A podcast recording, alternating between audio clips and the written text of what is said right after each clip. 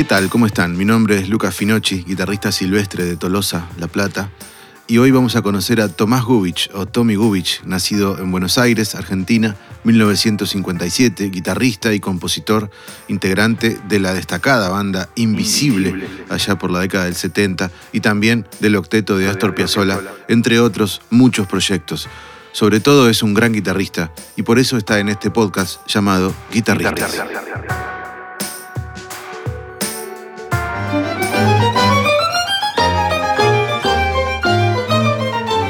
Puse a ahorrar como una bestia durante años y años y años. Mis amigos me decían, salgamos al cine, cosas no, nada, no gastaba nada nunca, hasta que pude comprarme una Gibson 345.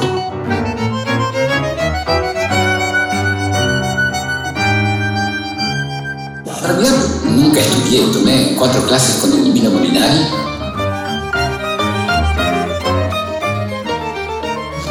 No, vi, no vi alrededores de overdrive y todo ese tipo de cosas. No se ponía un amplificador fuerte y chao. Hola Tomás, ¿cómo estás? Muy bien, ¿y vos, Lucas? Bien, muy bien. Bueno, eh, muchas gracias por este, por este rato desde París.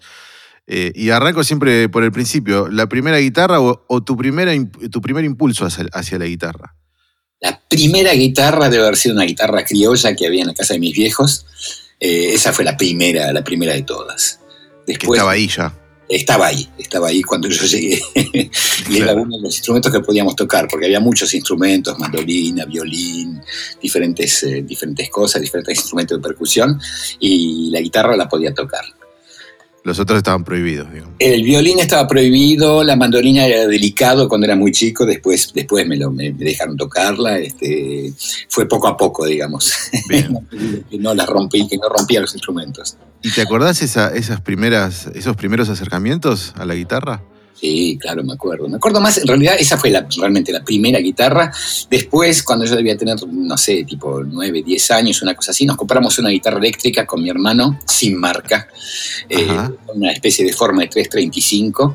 Y, Sí. este, y me acuerdo que el color no nos gustó y que la pintamos con témpera. Genial.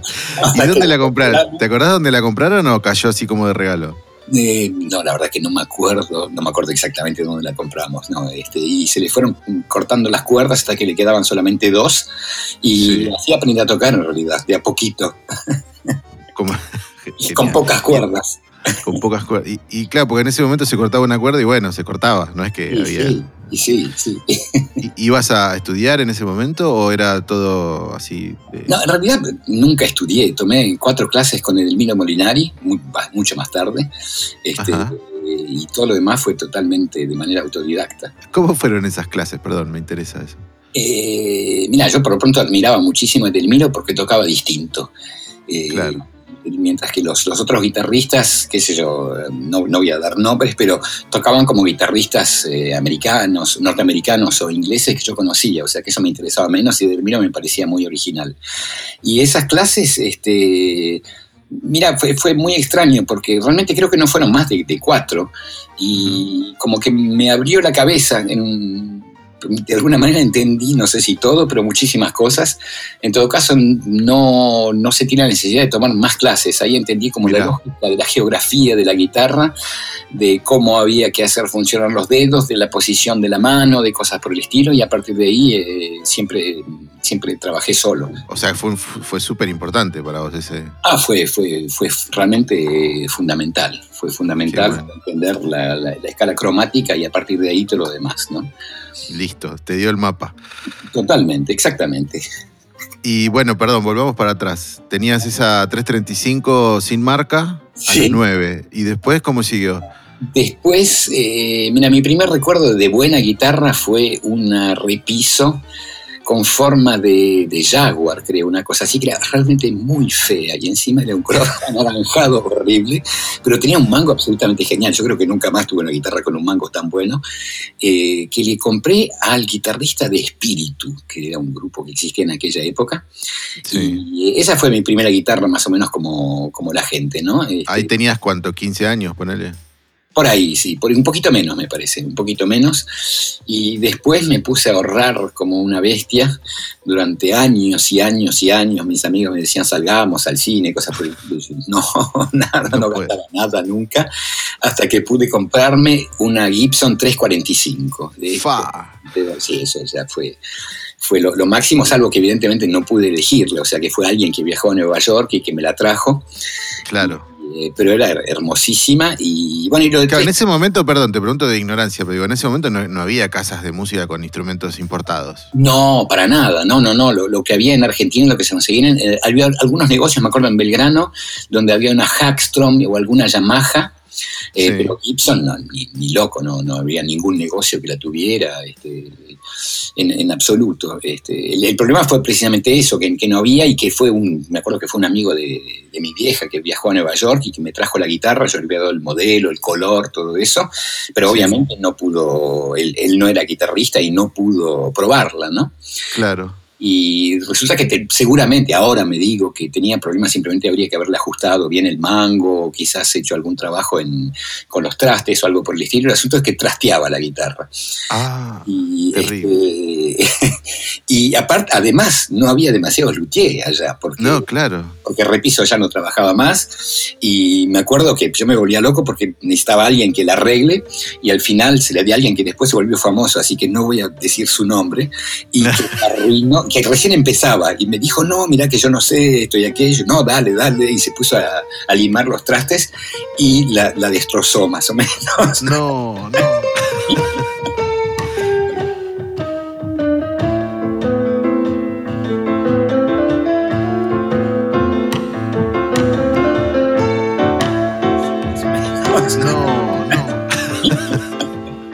Y bueno, pero era to- todos eran, eh, todos aprendiendo, ¿no? Y claro, todos aprendiendo, inclusive recuerdo, recuerdo el momento ese que ni siquiera tenía lo- los- las herramientas necesarias, ¿no? La, Claro. Una que tenía por ahí, no sé qué hizo. Este, o sea que ahí, ahí la guitarra quedó, quedó ¿Con esa era con la que tocabas, tocaste en Invisible? No, no, No. con esa empecé a ensayar con Mederos, que fue antes de Invisible. Bien. Y después logré cambiarla por, eh, ahora ya te estoy hablando cuando tenía 16 años creo, se la cambié a alguien por una Les Paul Custom, pero que tenía Sí. unos micrófonos muy particulares, que eran uno- era una reedición de la primera Les Paul Custom, con P90 y tenía unos micrófonos muy particulares con el Nico que eran absolutamente geniales y que me encantaría tener ahora, pero que en aquel momento que uno buscaba un sonido rockero y qué sé yo, no era lo más adecuado. Eh, y con esa guitarra toqué bastante, inclusive creo que grabé un par de temas con Invisible, con esa guitarra. ¿Y ahí cuando tenías la, la Gibson, tenías un ampli? ¿Tenías algún amplificador? Mm, eh, mira, el primer amplificador que me compré fue por consejo de Delmiro, que me dijo, hay alguien que está haciendo nuevos amplificadores, qué sé yo, y eran unos amplificadores de marca Citizen. Eh, de eso me acuerdo muy bien, porque en realidad ese es el principio de mi carrera profesional, porque fui a probar ese amplificador que terminé comprando, que, que era malísimo, pero como me me había aconsejado Delmiro, a mí me pareció muy bueno. Y, este, y fue probando ahí el amplificador que el, el tipo que tenía el negocio me dijo, uy, mañana hay una grabación, qué sé yo, tenés que venir a tocar y qué sé yo. Y esa fue mi primera experiencia realmente profesional, antes de conocerlo a, a Mederos inclusive, y eh, una grabación con Waldo Belloso, figúrate Ajá. Que era un Mirá. folclorista y que no sé por qué motivo trató de lanzarse en una especie de rock medio latino, onda Santana, algo por el estilo. y esa fue mi, mi- realmente mi, mi- mi primera grabación. Pero ahora que, ahora que me acuerdo lo hice con la repiso y me lo acuerdo por un detalle muy preciso que fue que evidentemente te imaginas mi primera grabación, yo tenía 15 años, iba al Claro. colegio, estaba al borde de que me rajen porque tenía había faltado demasiado, o sea que tuve que entrar al colegio, decir presente y un amigo me esperaba en la esquina del colegio con la guitarra. no sé cómo me escapé. Me escapé y eh, fui al estudio, que cosa que era evidentemente extremadamente impresionante para mí. Me acuerdo que me encontré con el zurdo Reusner, que era el baterista, que yo no, ni sabía Sí. quién era esa gente, y que había que hacer un solo, Onda Santana, por eso pienso que me habían llamado. Y Claro. para hacer ese tipo de solos había que poner el amplificador, el amplificador muy fuerte en aquellos momentos. Y, No, no había pedales. No, no, no, no vi, no vi a los pedales de overdrive y todo ese tipo de cosas, ¿no? Se ponían el amplificador fuerte y chau. Y la gente en Argentina no estaba, los ingenieros no estaban para nada acostumbrados a eso. Y me acuerdo que puse el amplificador fuerte y bajó el técnico que estaba con corbata y todo y me dijo, uy, pibe, me vas a romper el micrófono. y yo traté de explicarle, no, pero fíjese que, qué sé yo, Led Zeppelin toca muy fuerte y no rompen micrófonos. Fue toda una claro. así, muy, muy brava. Al ¿Qué final, estudio era? Ah, no sabría decirte eso. Que bueno, no importa, no importa, ya es mucho dato, mucho dato. Pero existe, eh, ese disco existe. Qué bueno, qué bueno. Vamos a, vamos a buscar ese solo, a ver si lo podemos No, por favor, no lo hagas. bueno, bueno. Bueno, ahí empezó como tu carrera y ahí tenías la repiso, después llegó la Gibson. ¿Y con la Gibson qué pasó? O sea, no pudiste usarla mucho. La, la, la Gibson, digamos, si la tuviese hoy sería, sería genial, me encantaría. Claro me gustan aparte sobre todo los, los, micrófonos P90, pero en aquel momento no, francamente no supe apreciarla, digamos, como no tenía la, la potencia de los humbucker y, y, que se buscaba un sonido mucho más rockero en aquel momento, ¿no? Este, claro. Entonces, esa, la, eh, esa terminé vendiéndola, viniendo, esa la, la, traje a Europa en realidad y la cambié por una Les Paul eh, Custom normal, que fue, que fue un pésimo negocio. claro. Sí, claro, la otra era más rara aparte. Bueno, y, cuando llegás a tocar con Medero, eh, ya tenías la otra Gibson, digamos, ya la Con Medero me prestaba una Gibson Les Paul dorada, eh, Dylan, Dylan Martí, que, es, que era un amigo de, de Luis Alberto.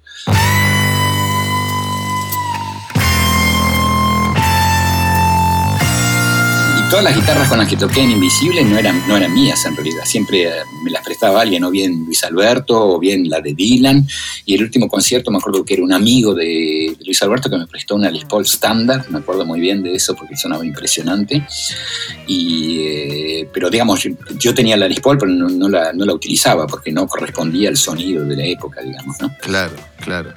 Y, el, eh, o sea, tu equipamiento ahí era siempre de arriba, digamos, vos no, llevabas nada. Totalmente de arriba, no tenía amplificador porque el Citizen era inutilizable y, este, y el, amplificador, se lo mangueaba a Rodolfo Mederos, que se había comprado un Twin Reverb para tocarlo con el bandoneón electrificado que salió espantoso. Me imagino. Y durante muchos años seguí utilizando Twin Reverb, que en aquella época era como el amplificador más chico, en todo caso el que nos parecía más chico. Y nunca estaba satisfecho con el sonido, nunca encontraba el sonido que yo quería sacarle a la guitarra. Y años más tarde me di cuenta que era simplemente que no era el buen amplificador para mí, ¿no? Y que había Fender más chiquitos, el Deluxe en particular, que, correspondía mucho más a lo, que yo, a lo que yo buscaba. Claro, mucho más cálido, exactamente. El Twin Reverb era impresionante porque te escuchaban en cualquier lado, ¿no? Tenía que tocar con un baterista tocando súper fuerte y el twin pasaba, pero tenía un sonido medio nasal que a mí siempre me, molestó como, mucho. Como duro, ¿no? Como tiene un sonido más duro. Sí, eh, si bien te confieso que probé muchísimo, hace poco tiempo, digamos, muchísimos años más tarde, un twin reverb de los primeros que tenía, no tiene nada que ver el sonido, era un sonido mucho más cálido y mucho más yacero, digamos.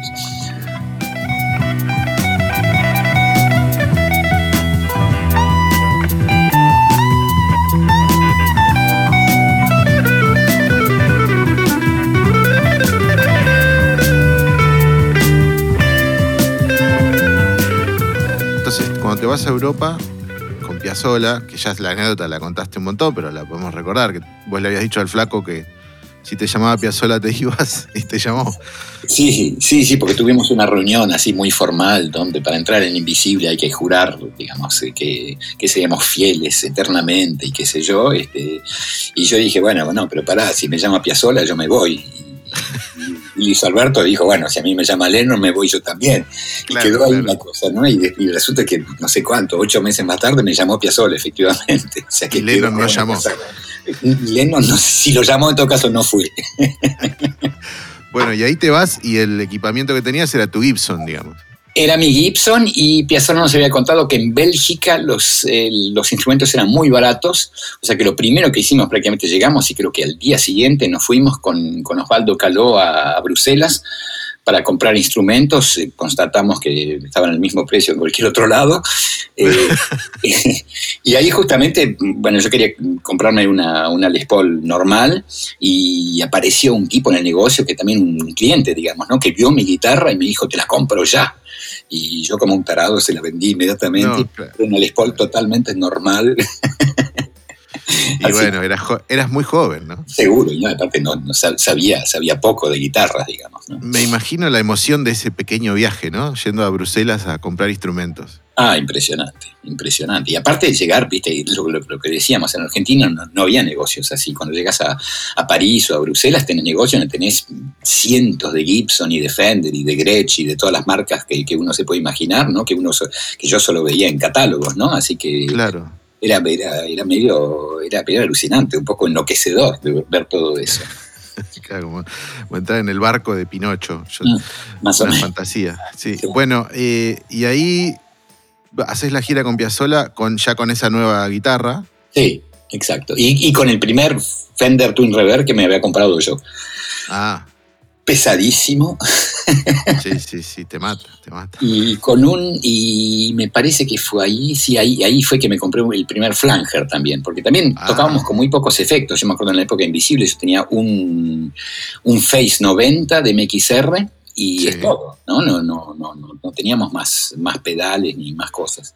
Ahí Y justo. amplis- amplificadores que, bueno, salvo el Twin Reverb tenía famoso por su reverb, pero en general no tenían reverb alguno, la mayoría. No, eh, eh, efectivamente este, el, el- el Twin Reverb, claro, como su nombre lo indica, lo tenía y, este, y es más, más o menos todo, ¿no? Este, Luis Alberto tocaba con un acoustic, me acuerdo, eh, y me parece que en un momento alguien me prestó y que, que juntamos, no sé cómo, el Twin Reverb con un Marshall, pero también era- eran sonidos, digamos, muy, muy violentos, ¿no?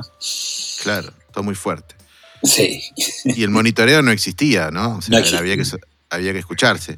Totalmente, totalmente. Ahí descubrí el, problema de- del espacio en los escenarios, ¿no? Me acuerdo en, el en Luna Park, donde en realidad la distancia entre el bajo y donde yo estaba, por ejemplo, hacía que la afinación cambie. O sea que ahí descubrí, para afilarnos íbamos todos y nos, nos enchufamos en el amplificador de Machi para afilarnos ahí juntos, porque después cuando ibas del otro lado escuchabas todo más bajo. Por, por una cuestión de espacio, ¿no? De, Sí, de sí, sí. era como aprender otra, otra, otro ejercicio de la música también, ¿no? Escucharse. Totalmente. Bueno, y vos después ahí te quedás, eh, te quedás en Europa, después de la gira con Piazzolla. Exacto, exacto. Ahí fue que decidí quedarme, fue en plena dictadura, este, la cosa estaba realmente brava y a mí me tenían muy fichado, así que decidí quedarme en Francia. ¿Y cómo fueron esos, esos, primeros momentos? ¿Cómo, que- ¿Dónde te quedaste? Esto, perdón, salgo un poco de las guitarras, pero me, Sí. me- me- me genera curiosidad. me encontré, con- tocando con Piazzolla, me encontré con Gustavo Beitelman, que era el pianista durante la, la gira de Piazzolla. Y Gustavo, no sé si lo tenés, pero era un arreglador muy conocido en la Argentina, hacía mucha música de películas y había arreglado, eh, creo que la Biblia de Vox Day y algo por el estilo. Claro. Y creo que había trabajado también con Sui Generis. Era mucho mayor que yo, él tenía treinta y pico de años y yo, yo tenía 19. Y él inmediatamente me propuso armar un grupo en el que tocaba también Juan José Mosalini, el padre, eh, un flautista argentino que se llamaba eh, Gieco, y ahora me olvido de su nombre, Enzo Gieco, y no músicos franceses. Y con ellos armamos casi inmediatamente un grupo. No, lo primero que hicimos, discúlpame, me, me estoy olvidando, pero eso era durante la gira de Piazzolla, grabamos un disco con el Chango Farías Gómez, un disco que Ah, se llama. Lágrima, que pienso que fue, no fue distribuido en Argentina y que fue realmente muy, muy impresionante porque, digamos, extremadamente novedoso respecto de lo que se hacía en, en folclore, ¿no? Era un disco con temas del chango arreglados por Gustavo, que, Gustavo Beitelman, que era un músico de formación clásica, ¿no? Era un músico contemporáneo en realidad. Claro. Y eso fue una, una experiencia muy impresionante, tanto más que yo de folclore no sabía absolutamente nada. Hoy tampoco sé mucho más, pero en aquel momento muchísimo menos. Y Claro. fue realmente Bueno, pero el, Chango era un personaje que se salía de- del límite del, del género, ¿no? totalmente, totalmente, digamos, con el chango la, la comunicación musical fue totalmente fluida, sin ningún problema, pero en un momento me dijo, bueno, acá hace un ritmo de samba y yo no tenía la menor idea. Me dijo, bueno, toca algo en 3x4. Listo. Genial. Bueno, y ahí tenías tu Gibson Les Paul medio, medio media que te habías comprado en Bélgica. Exacto, una, una totalmente, totalmente normal, nada, nada particular, no sonaba particularmente bien ni mal, eh, nada. No te gustaba esa. No me gustaba. ¿Y cuándo pudiste cambiarla? Eh, ¿Cuándo la cambié? La cambié, te puedo decir exactamente, debe haber sido en el 79, 1979 donde me compré una guitarra que todavía tengo, la tengo acá, la estoy mirando mientras te hablo, es una Les Paul muy rara que se llama Active Artist y que era una Les Paul con un circuito integrado hecho por Moog, el tipo que había hecho los sintetizadores.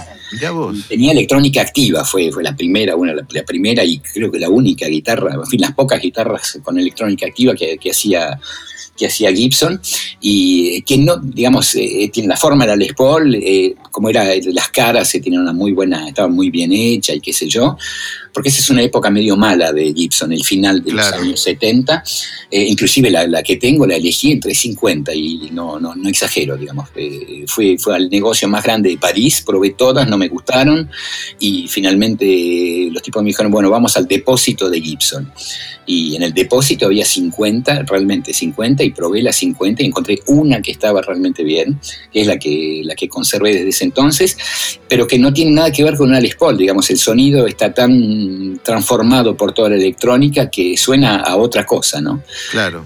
Eh, que en aquel momento me pareció absolutamente genial y, hoy ya mucho menos.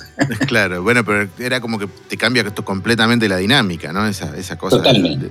Totalmente, tenía un compresor integrado, un expansor este, y los controles de graves y agudos separados.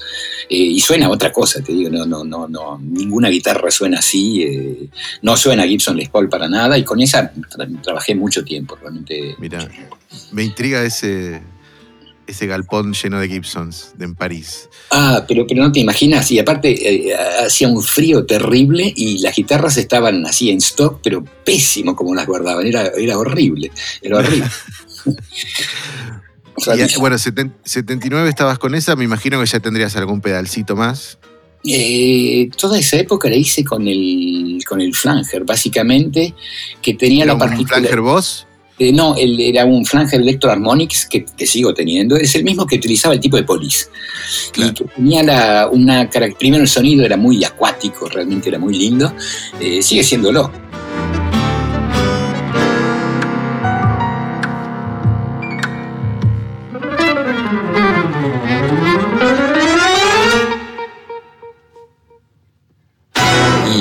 Y tenía la particularidad que cortaba todos los medios, o sea que para mí me servía cuando hacía, digamos, rítmicas, cuando tocaba acompañamientos y cosas así, digamos, el sonido se apagaba muchísimo, no, se apagaba, perdía muchos medios, o sea que podía tocar eh, mucho más, más libre sin tapar a la persona con quien tocaba y después cuando hacía los solos lo, cortaba, ¿no?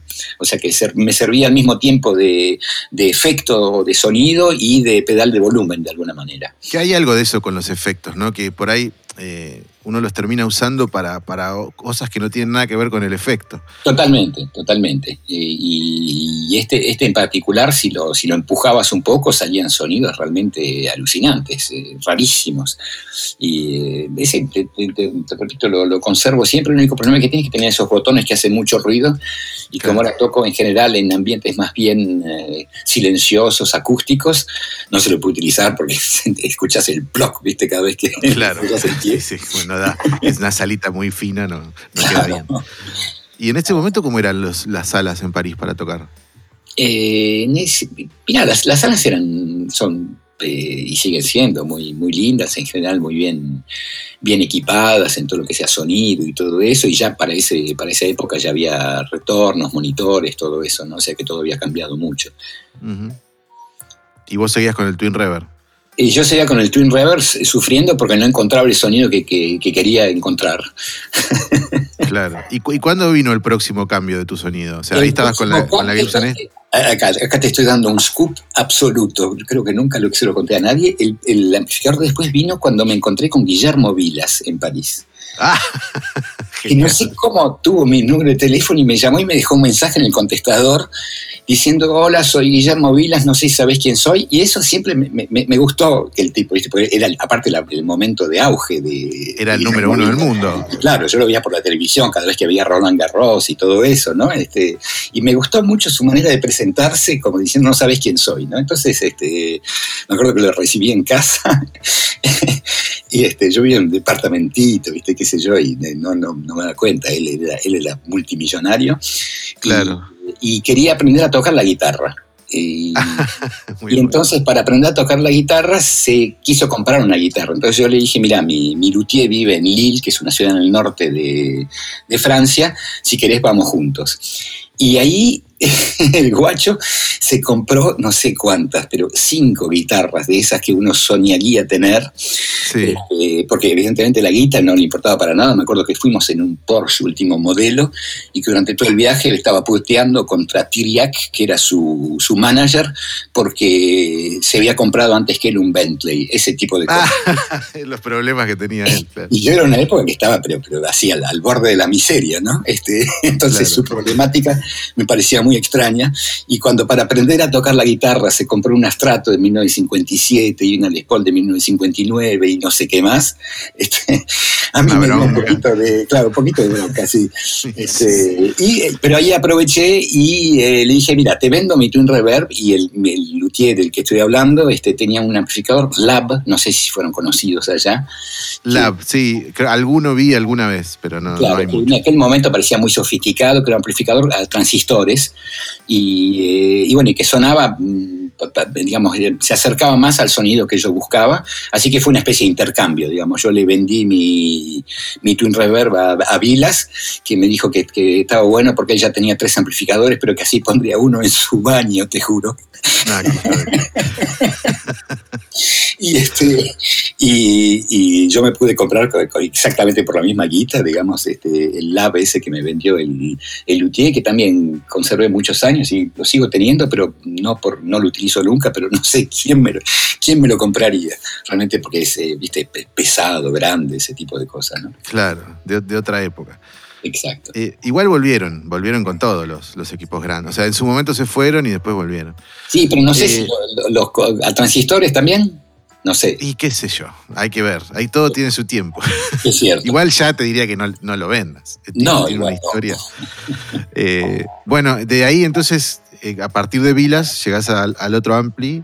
¿Y la viola seguía siendo la, la de los activos? La, la Les Paul Active Artist y también me compré una Gibson 347, que era un modelo muy parecido, digamos, con la fórmula del 335, eh, pero con otros micrófonos que nunca, nunca me, me gustó del todo.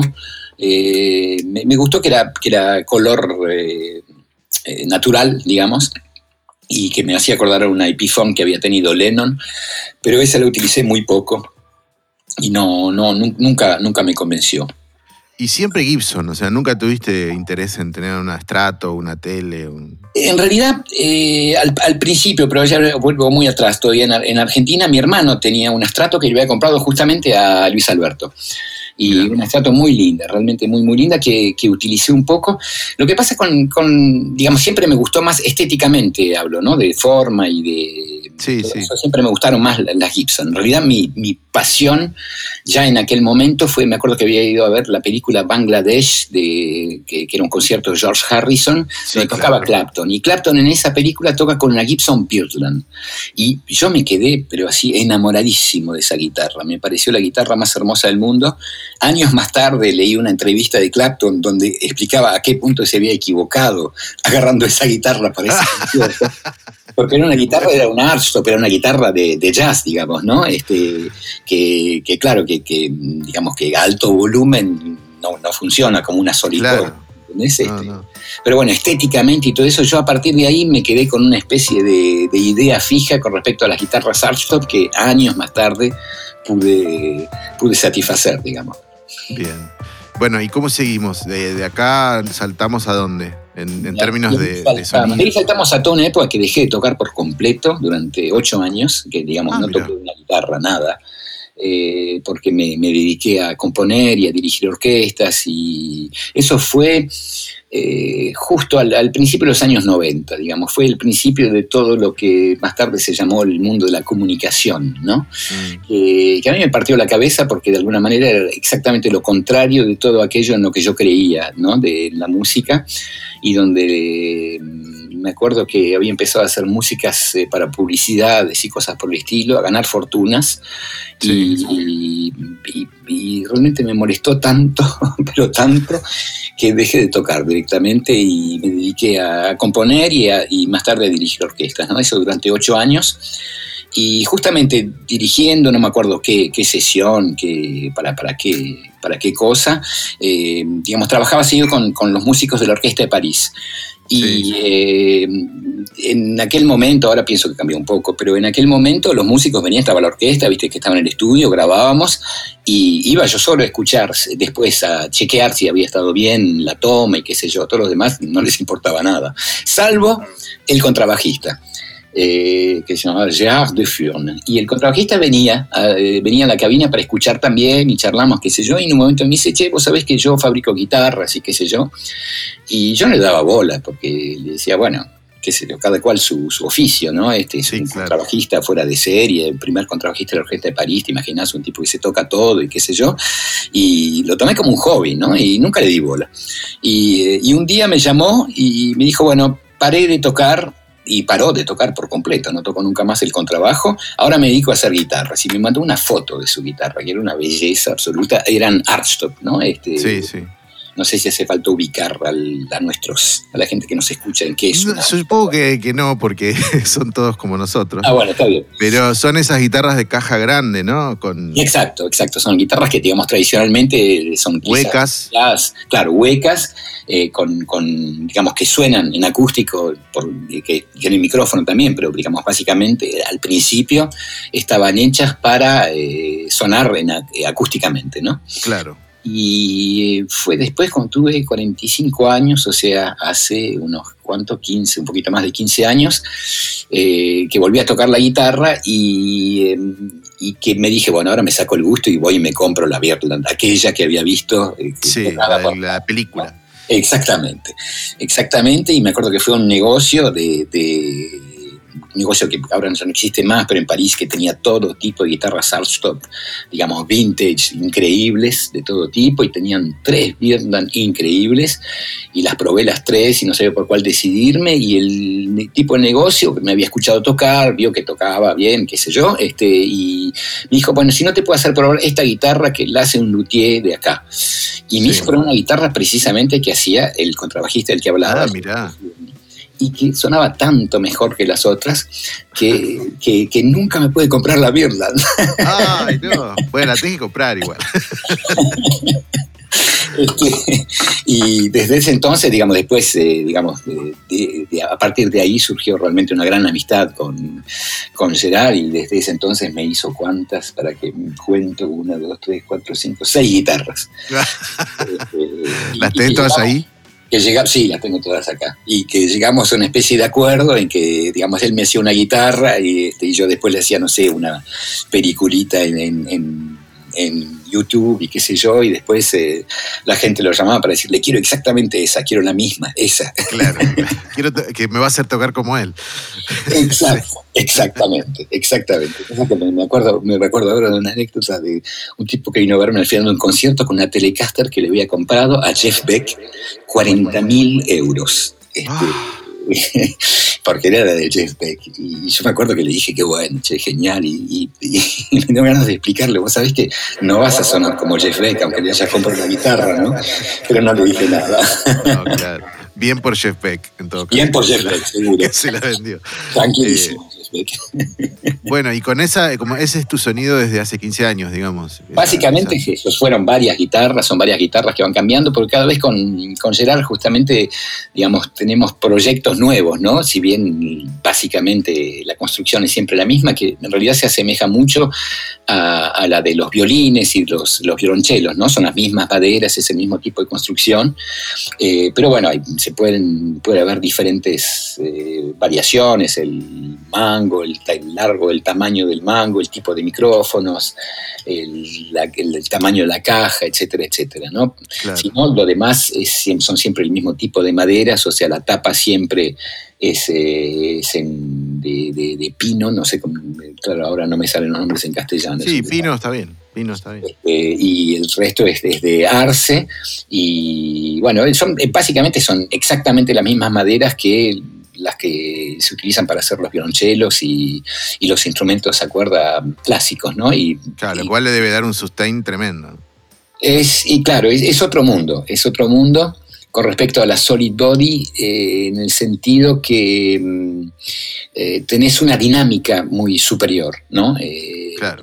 las posibilidades, digamos, el rango dinámico es, es realmente mucho más, mucho más importante como contrapartida, obviamente no vas a tocar nunca a, un volumen enorme en un grupo de heavy rock con una guitarra así, obviamente. No sirve, te pasa como a Clapton, digamos. Como a Clapton, claro. ¿Y cómo fueron esos, esos ocho años que no tocaste? ¿Fue, eh, traumático o fue un descanso? Mm, no, no, fue, fue, no, digamos, eh, mucha neurosis. Claro, claro, claro. ¿Y cuando volviste fue, fue fácil o, te costó?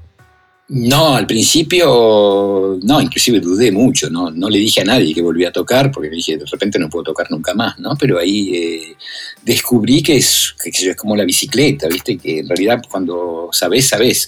Lo que pasa es que hay una cuestión, digamos, muscular, te diría, ¿no? Que es eh, que, hay que, hay que desarrollar, digamos. Al principio, mira, cuando volví a tocar la guitarra me acordé de cómo te duelen los dedos, cómo te duelen los dedos cuando empiezas a tocar. Yo me había olvidado todo eso, ¿no? Pero al cabo de, ¿qué, ¿cuánto te diría? De, cuatro meses, una cosa así, de trabajo realmente muy regular y qué sé yo, recuperé todo e inclusive pienso que, que, toqué mejor de lo que, de lo que tocaba cuando, cuando había parado, ¿no? También por una cuestión de distancia, de alguna manera, ¿no? Por aprender a escucharse y por, por una cuestión de madurez musical, simplemente. Claro eh, pero, pero es cierto que hay una parte como, como de un gimnasta, te diría, ¿no? De alguna manera, que hay que poner los dedos en movimiento, que hay que, que los músculos tienen que volver a funcionar y todo ese tipo de cosas, ¿no? O sea que fue, fue un trabajo relativamente largo, pero digamos con la buena noticia que, que no, en realidad no se pierde nada. Eh, eso fue, fue muy sorprendente para mí. Claro, Qué manera de comprobarlo, ¿no? Sí. y me quedé con los samples, me quedé con el lab. Después de ese pasaste. Después, ¿qué pasó? Bueno, lo que pasa muy seguido acá en Europa en general es que, yo, cuando voy a dar un concierto no, no llevo mi amplificador. En realidad mando una lista de amplificadores y, este, y bueno, y según lo que hay, toco, toco con eso. Y después de eso, para que me doy vuelta y me fijo qué hay ahí en el stock, eh, Ah, tengo, tengo un, ¿cómo se llama? Un Classic 30 que es Pibe, creo que es la marca. Sí. Dice también. Son los valvulares. Exactamente, exactamente, pero más chiquito. ¿Ves? Una de las cosas que entendí es que para tocar como yo tocaba en grupos que no se toca fuerte, era mucho mejor tener un amplificador menos potente porque digamos el sonido un poco cálido, con un poquito de distorsión y qué sé yo, aparece mucho más fácilmente. En, un claro. muy, muy potente tenés que ponerlo demasiado fuerte para encontrar ese sonido, ¿no? Pero eso son cosas que también me di cuenta muchísimo más tarde. Y ahora lo que utilizo sobre todo son unos amplificadores americanos que se llaman Acoustic Image, que, que son, son muy, muy impresionantes porque realmente reproducen exactamente el sonido de la guitarra, ¿no? O sea, no es como que no no transforman nada. Y, pero bueno, eso es, raro encontrarlos en Europa, así que en general cuando pido amplificadores, eh, o bien son Fender, los más chiquitos, los Deluxe o los Hot Rod, que, también suenan muy bien, y, eh, o, un Boogie Mesa, no, no demasiado potente, y eh, me gusta el sonido de los amplificadores valvulares, de cualquier manera. Claro, claro, sí, sí, sí. Básicamente. Se entiende. ¿Y pedales? ¿Fuiste, ¿Fuiste creciendo en eso o, porque hasta ahora solo escuché del flanger? Del flanger, sí. No, después sí, sí, tuve diferentes, diferentes pedales y después aparecieron todas esas cosas combinadas, ¿no? Tipo los pod y todo ese tipo de cosas, donde que en realidad son multi-efectos, ¿no? Donde, sí. Y que eso es, sé que los puristas prefieren tener un pedal de cada cosa, pero cuando viajas mucho es eso, suele ser muy complicado. Y, este, y ahora utilizo mucho justamente un pod, un pod viejo, pero que en realidad, claro, lo que pasa es que utilizo ciertos efectos, utilizo las cámaras, algún delay y cosas por el estilo. Todo lo que sea emulación de amplificadores no, no lo utilizo claro. No, no, me lo creo para nada, pero tiene, tiene, algunas reverb que son realmente muy buenas, muy buenas, y, y, lo interesante es que bueno, en un aparatito chiquito tenés medio, medio todo, ¿no? Y a eso le agregué, pero más recientemente, un compresor eh, a válvula también, justamente, eh, que no me acuerdo del nombre, para no, no te vayas que me fijo. Ya. No me voy, no me voy. Vaya a ver. Estás atrás. Eh, Foto Optical se llama, este, que están realmente buenísimos. Es carísimo, pero es realmente muy, muy bueno para que saco el mail que está haciendo ruido acá. No pasa nada. Eh, y eh, eso, y después la gran, la gran variación fue que me compré una especie de un pedal, pero que es un preamplificador Mesa Boogie. Ah, Y- mira. Y que eso me permite cuando caigo con amplificadores a transistores tipo los AER, no sé si los... con- Si los si- Sí, los cuadraditos. que son más para guitarras acústicas en general y cosas por el estilo, que son como muy nítidos, ¿no? Este, y con, como eh, ese pedal tiene, viene con válvula justamente, me permite encontrar un sonido más cálido de alguna manera, ¿no? Claro, sí, sí, sí. Y es más o menos es. Ah, no, y tengo, sí, lo que siempre llevo, también por ese motivo, porque siempre son amplificadores distintos, es un, un ecualizador MXR de 10 bandas, que eso me, me sirve en realidad para, para encontrar siempre el mismo sonido, que es el que me gusta a mí, ¿no? Claro, bien. Bueno, eh, para terminar hacemos un cuestionario para todos igual, eh, así que te lo Vale. hago. Eh, la primera pregunta es, ¿qué sentís mientras estás tocando? Oh. Eso es tan, tan variable, pero básicamente, eh, y es uno de mis grandes descubrimientos recientes, muchísimo placer y, y me divierto muchísimo, cosa que antes no hacía. Antes eh, para mí lo importante era tocar perfecto y Mm. le pifiaba una semicorchea en un concierto, me parecía que era un concierto de mierda, ¿no? Este, ahora eso me importa muchísimo menos y lo que me importa mucho más es el placer, el placer de compartir el escenario con músicos que admiro y que son músicos extraordinarios y, este, y el hecho de tomar conciencia de cuando los músicos realmente tienen placer tocando, eso se transmite a la gente de alguna manera, ¿no? Totalmente, sí, sí, sí. Eh, la otra pregunta es, eh, ¿qué le recomendás a otra guitarrista o a otro guitarrista? ¿En, qué, en términos de qué? Una De- recomendación, yo te digo, dale un- una sola le puedes dar. No importa en qué instancia está ni, ni para qué. o que trabajen, claro, que trabajen, porque no, pienso realmente que cuando uno tiene la suerte de, de vivir de lo que uno realmente le gusta, le, le apasiona, lo mínimo es tratar de hacerlo lo mejor posible, ¿no? Este, y, eso, desgraciadamente, pasa por, eh, por trabajar mucho, obviamente, ¿no? Este, y por escuchar mucha música y por escuchar a otros guitarristas y, y no solo guitarristas. Y eh, de hecho, te confieso que para mí, digamos, mis últimas grandes influencias no son guitarristas, de repente es un violinista, en cierto momento fue un bandoneonista y fue tratar de claro. Maneras de tocar que, que se asemejen a eso, ¿no? Este, pero sí, básicamente hay que, hay que laburar, si no, no, si no, no funciona nada, ¿no? ¿Y eh, cuáles son tus, tus referentes en la guitarra? Los primeros que se te ocurren así. Eh, mira, los primeros, te, te- te voy a decir los que más me gustan, eh, te, te citaría dos así, los que surgen naturalmente, que son B.B. King, que escuché muy, muy, muy temprano. Eh, por eso te decía que otros guitarristas de blues argentinos o qué sé yo, a mí no, no, no me, no me impresionaban demasiado porque simplemente habían escuchado los mismos discos que yo, ¿no? Claro. Y el otro que realmente que siempre me encanta es Jeff Beck. Eh, pero bueno, pero hay otros guitarristas, por ejemplo, McLaughlin. No te Sí. puedo decir que me gusta todo lo que hace, pero es indudable que es un tipo que le abrió la cabeza a muchísima gente y que hizo descubrir que tocar así era posible. Antes de, de gente así, es el caso de Hendrix también, ¿no? Para mí, este, digamos, ahora hay un, tenés montones de tipos que tocan como Hendrix, e inclusive que tocan como Hendrix mejor que Hendrix, ¿no? Eh, pero el primero que lo hace, o sea, el que le abre la cabeza a todos los demás y que de alguna manera les muestra, mira lo que se puede hacer con una guitarra, son esos, ¿no? Son, son los, Claro. de alguna manera. Y eh, McLaughlin fue uno de ellos, indudablemente, en términos técnicos, ¿no? De velocidad y qué sé yo. Este, antes de McLaughlin, nadie se imaginaba que se pudiese tocar una guitarra así, ¿no?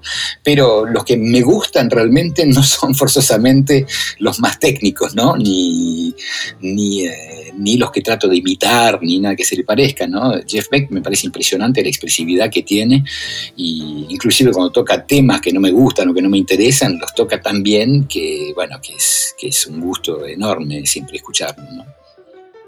Y la última vez, ¿cuál es tu pedal favorito? Mi pedal favorito eh, es un buen amplificador y enchufar la guitarra directo. Genial. en serio, ¿eh? En serio.